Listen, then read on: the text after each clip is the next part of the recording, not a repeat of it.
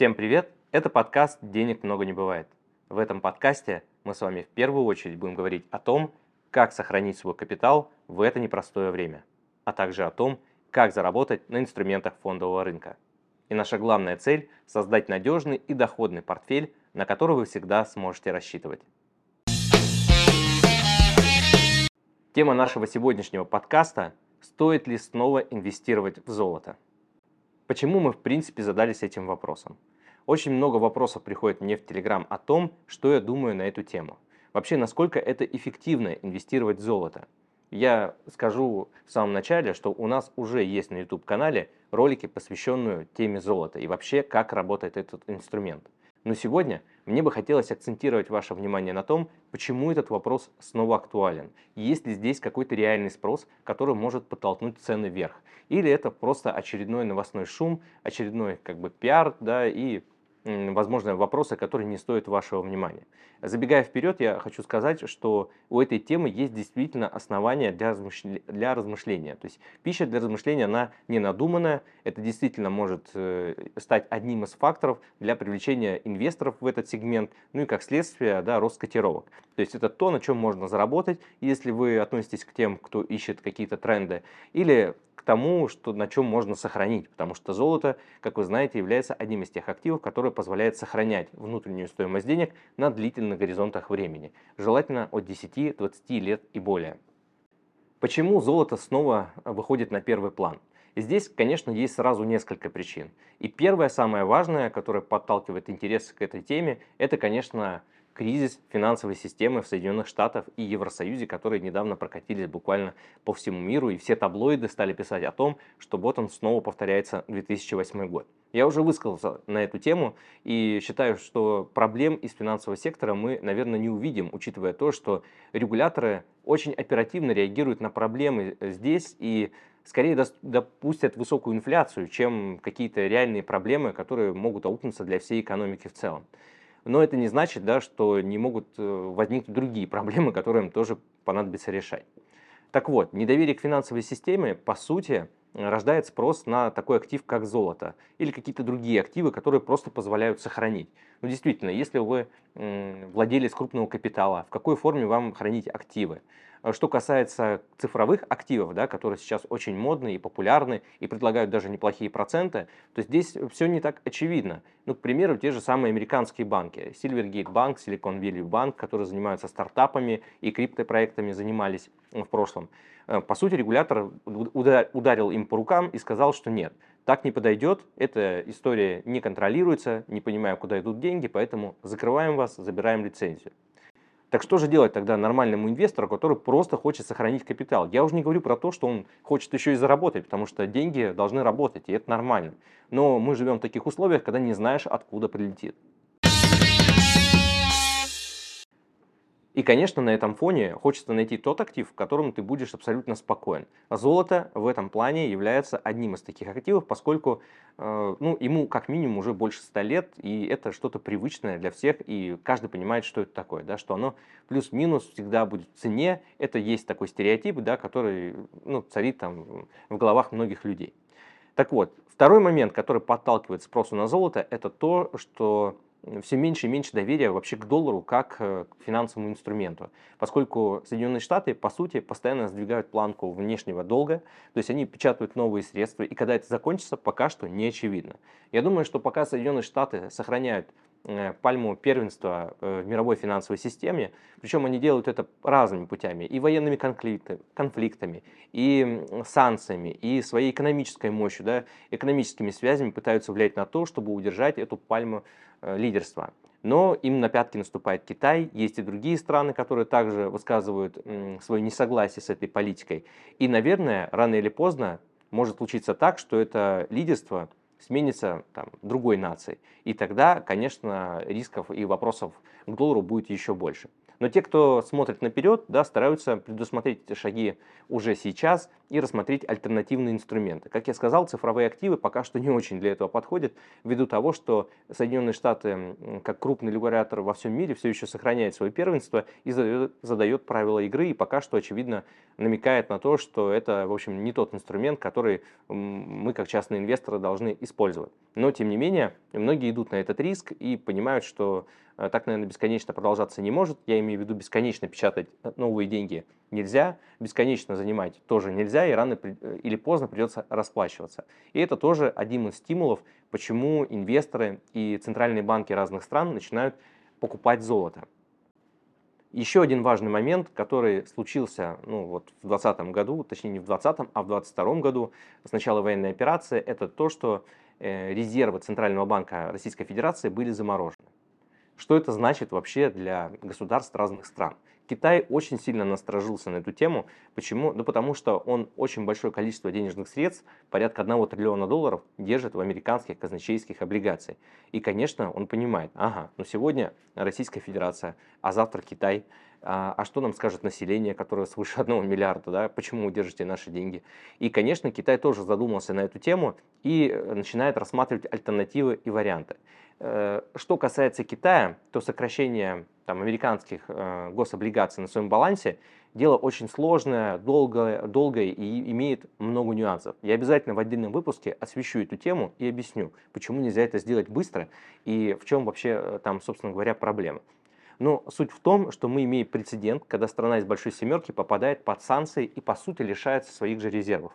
На сегодняшний момент, да, вот в середине 2023 года мы еще не имеем представления, как разрешится эта ситуация. Но уже понятно, что, э, наверное, быстро нам эти деньги не вернут. И вообще вернут ли э, под большим вопросом. Да, поэтому пока эти деньги заблокированы, и российская финансовая система вынуждена, и в целом российская экономика вынуждена существовать и уже не рассчитывать на эти денежные средства.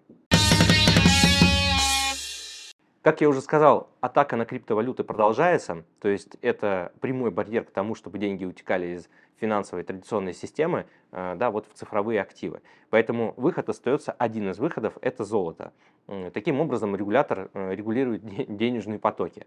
И, как вы знаете, Центральный банк Российской Федерации понимая, что что-то подобное может произойти с его резервами, также последние два года, там, начиная с 2014 года, увеличивал долю золота в своих резервах.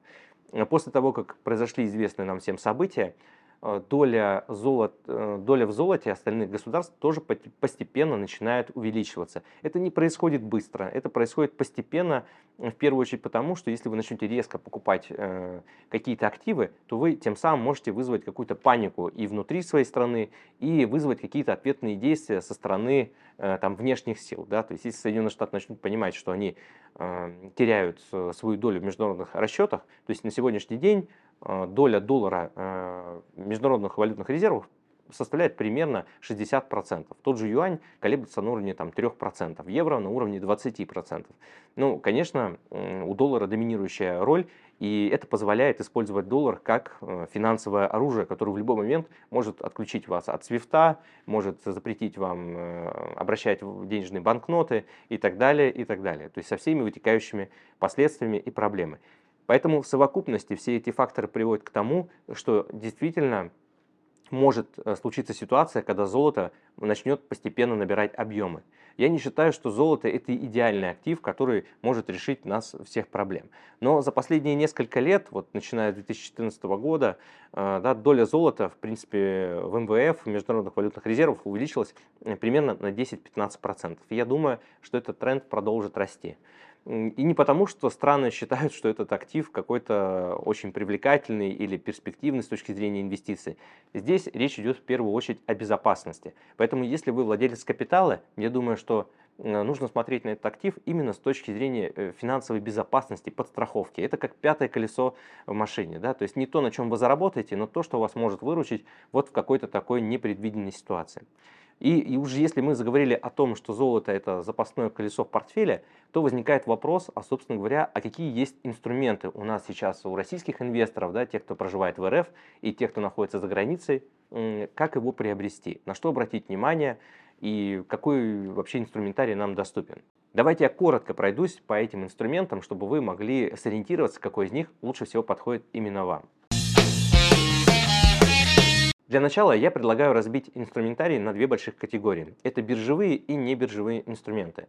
Что касается небиржевых инструментов, э, они более понятные и выглядят более классическим, если можно так выразиться, когда вы приходите в банк и вам предлагают какой-то финансовый банковский продукт. Как правило, здесь вариантов всего три. Э, первый, вам предлагают купить физические слитки золота. Причем до недавнего времени, да, примерно до 2020 э, года, был налог на продажу золотых слитков НДС, который составлял тогда еще 18, затем 20%. И, конечно, налог 20% при продаже золота, ну, как бы не очень интересная перспектива для инвестора, который в первую очередь хочет, хочет конечно, на этом заработать. Да? Конечно, важно сохранить, но, тем не менее, уже если э, инвестор, клиент э, вкладывается во что-то, он ожидает получить обратно какую-то прибыль. С 20% налогом сделать это не очень-то получается. Более того, когда мы приобретаем золотые слитки, нужно помнить еще про некоторые вещи. Самое важное из них – это цена на 1 грамм золота. Э, есть так называемый спред между покупкой и продажей. Вы когда приходите в любой банк, там есть табло, висит такое, покупаю доллар за 70, продаю за 75 разница между покупкой и продажей – это, по сути, и есть э, прибыль банка э, да, за те риски, за те операции, которые он берет. Несмотря на то, что они пишут, что конвертация валюты у нас бесплатная, де-факто они зарабатывают как раз на этой разнице курсов, потому что на бирже он где-то посередине, но вам он продают чуть дороже, а покупает чуть дешевле, чем мог бы сделать это на бирже. И, собственно говоря, эта разница является его доходом. Поэтому самый дорогой спред вот э, на март месяц 2023 года мы посмотрели по рынку, если вы хотите купить премиальное золото, которое блестит лучше, чем у остальных, то обращайтесь в Газпромбанк. Там разница составляет примерно 14% между покупкой и продажей. То есть, по сути, если вы сейчас купите золото по 100 рублей и тут же продадите Газпромбанку, то вы продадите его за минус 14%. И интересная комиссия, да? То есть, чтобы отбить ее, сколько вам нужно времени э, продержать этот актив, да, чтобы э, превысить эту дельту. Ну, и, конечно, если будет резкий рост, это может произойти и за неделю. Но если смотреть более-менее реалистично на вещи, да, что золото, как правило, ну, оно либо имеет какую-то плавную тенденцию, либо резкую тенденцию во времена шоков. Конечно, если уже шок на рынке и вы бежите и спасаете капитал, то, наверное, 14% не имеет значения. Но если такой ситуации на рынке нет и вы готовитесь заранее, то я предлагаю вам рассмотреть варианты покупки золотых слитков у других банков, где разница может достигать всего 3%. Не нужно думать, что банки будут продавать золото бесплатно, это тоже коммерческие организации, которые хотят заработать. Но на вот этот спред обязательно обращайте внимание. Э, да, кстати, Сбер и ВТБ немногим лучшим, там разница меньше, но в целом все равно колеблется там, от 8 до 12 процентов. А если есть там какой-нибудь небольшой ланта-банк, да, то там спред может достигать всего 3 процентов. Э, какие минусы вообще работы с физическим золотом? Ну, первое, конечно, это хранение. Где вы будете хранить?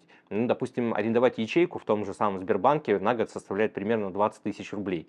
В целом это не так много и вполне себе достойная Э, ну, как бы небольшая плата да, за хранение активов. Но сами слитки золота, они подвержены каким-то царапинам, повреждениям, вмятинам. И это то, что может э, существенно снизить цену на этот грамм золота в этом слитке. Поэтому это один из тех недостатков, да, который сопутствует этой покупке. С другой стороны, физически золото – это вот актив, вы его пошли и в худшем случае обменяли на продукты. Ну, я такую патовую ситуацию. Да, то есть я знаю, у меня есть многие инвесторы, э, кто, допустим, находится в Сингапуре, и там вообще есть культура, когда состоятельные люди покупают целые шкафы с золотом. Я думаю, что это больше носит терапевтическое свойство, чем э, вот реально как инвестора, потому что, э, ну, представьте, вы сидите, пьете чай с золотым напылением, открываете шкаф, смотрите на свое золото и, и потихонечку получаете удовольствие о том, что все хорошо, да, что во всем мире может быть просто одно место, но у вас все хорошо. Вот. Поэтому я желаю вам, если у вас есть сбережения, иметь такой шкафчик и периодически на него смотреть. Вот. Но не увлекайтесь, э, конечно, с объемами, да, и важно, чтобы этот шкафчик, э, шкафчик находился в каком-то месте, которое не подвержен политическим, экономическим рискам. Понимаете, да, о чем я говорю? Что должна быть диверсификация э, найти то место, где можно хранить объемы золота, не так-то просто. Да, если вы не можете построить себе Fort Knox, то это уже становится проблемой. Но, тем не менее, как из инструментов можно использовать. Другой вариант сохранения в золоте, допустим, это использование дорогих золотых монет. За самыми дорогими золотыми монетами дорога вам Сбербанк. Это, в общем-то, один из метров на этом рынке. Конечно, они на этом зарабатывают, на объеме рынка, на объеме покупателей, на объеме клиентов. И здесь спреды между покупкой и продажей колеблются ну, вообще до 22%. То есть в моменте, если вы купите и захотите продать обратно, то потери составят 20-22%.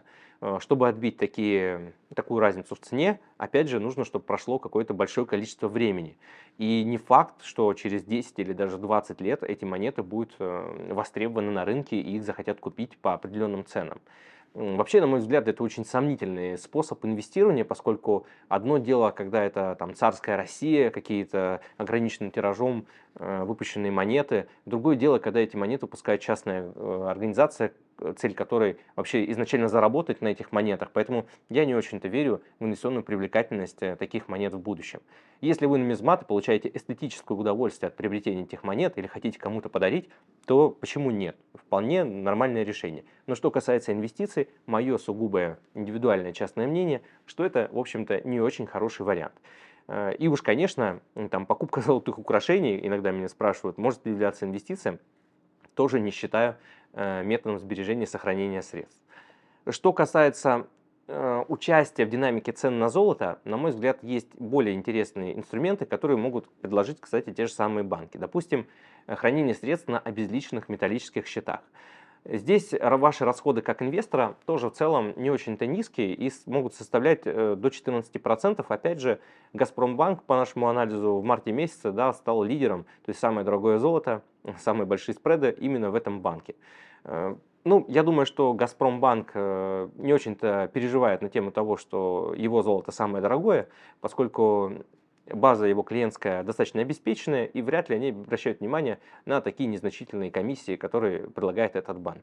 Если вы купите золото там, в банках, которые поменьше, э, даже ВТБ или там Сбербанк Первый есть такое подразделение, да, они предлагают спреды там, от 3 до 5%, если вы там привилегированный клиент. Я думаю, что есть какие-то дисконты и для привилегированных клиентов в Газпромбанке, но в целом все равно вы должны понимать, что вы переплачиваете за бренд, который не такой уж и бренд на сегодняшний день. Да? Напомню, что большая часть наших банков на сегодняшний день находится в списке санкций. Это значит, что им недоступна валюта, валютные переводы. И если вы захотите перевести денежные средства куда-то за границу из этих банков, то, скорее всего, у вас никто их не примет. Поэтому вопрос статусности и вопрос э, премиальности этого банка, на мой взгляд, тоже под большим вопросом. Э, как по мне, самая лучшая тактика хранения средств в небольших банках в пределах каких-то лимитов и использования разных форм активов, будь то фонды, облигации, акции, там, недвижимость и все прочее. Э, важно это все правильно планировать, но это уже тема отдельного выпуска. Теперь давайте разберем биржевые способы инвестирования в золото, которые, конечно, будут намного дешевле, намного ликвиднее и намного удобнее. Для меня еще и намного более понятными. Э, чтобы они были понятными для вас, давайте я коротко перечислю, что это за инструменты. Э, на фондовом рынке есть такой инструмент, как акции, наверняка вам хорошо знаком. Можно купить не просто золото, да, или какой-то спотовый контракт, там, или фьючерс, в общем, куча умных слов, не буду вас грузить. Можно просто купить акции компании, которая добывает золото чем здесь очевидный плюс? Ну, во-первых, вы можете всегда проанализировать отчетность компании, сколько она зарабатывает, сколько тратит, какая себестоимость, где она находится на этом рынке. То есть э, в мире вообще очень много компаний, которые добывают золото. И если мы сравним их по рентабельности, по себестоимости, можем примерно понять, насколько они дорогие относительно других компаний. То есть, на мой взгляд, это не сложно. Если вам это сложно, ну, обратитесь просто к профессионалам в отрасли. Есть много людей, много умных людей, кто реально может это сделать. Так вот, когда вы покупаете акции золотодобывающих компаний, то по большому счету вы приобретаете еще и возможность заработать не только на стоимости самого ресурса, но еще на грамотном операционном менеджменте самой компании. То есть, если они заключают контракты, активно дистрибутируются, продают с высокой маржой, то вы еще получаете прибыль как акционер от деятельности менеджмента этой компании. И в наш, на нашем рынке есть э, яркие примеры того, э, как сочетаются в себе все эти факторы. Это компания Полюс Золото, Полиметалл, Селегдар. То есть есть компании реально, которые имеют низкую долговую нагрузку и низкую себестоимость. И более того, платят очень хорошие дивиденды. Так, например, по российским компаниям дивиденды в среднем варьируются от 4 до 5%, что является очень хорошей планкой, ну, например, к марту 2023 года. Если мы посмотрим на примеры акций зарубежных компаний, то здесь уже дивиденды будут поскромнее и, как правило, находиться в диапазоне от 2 до 3%, что, в общем-то, соизмеримо с доходностью по консервативным надежным облигациям. Да, ну, то есть в данном случае акции таких компаний можно использовать как защитный инструмент в портфеле. Несмотря на то, что они де юра являются акциями, то есть подвержены риску волатильности, резкому изменению в цене, нужно понимать, что сам по себе актив золота, да, мы уже поняли, что он является относительным хеджем. И если происходит шок на рынке, то, скорее всего, и акции вырастут в цене, и само сырье вырастет в цене, что позволит вам заработать как минимум. А в худшем варианте, если прочие активы в вашем портфеле, я имею в виду бизнес, недвижимость, там какие-то другие активы в инвестиционном портфеле просядут, а, эти активы, находящиеся в золоте или в акциях золотодобывающих компаний, вы сможете продать с какой-то положительной дельтой. То есть вы еще и получите определенный объем ликвидности, если он вам потребуется. Допустим, если вы предприниматель и ведете какую-то активную деятельность и переживаете, что что-то нехорошее может в мире произойти, то я думаю, что это один из тех активов, которые вам точно стоит включить в портфель. Если вы не готовы заниматься поиском отдельных акций, то тут вам на помощь могут прийти ETF, это фонды, которые включают в себя уже большое количество разных компаний золотодобывающих, которые занимаются э, ну, добычей золота, да, продажей его и так далее. Ну, очевидный плюс в том, что в фонде вам не нужно выбирать какую-то одну отдельную акцию. С точки зрения цен на ETF и возможности приобретения, как это все происходит?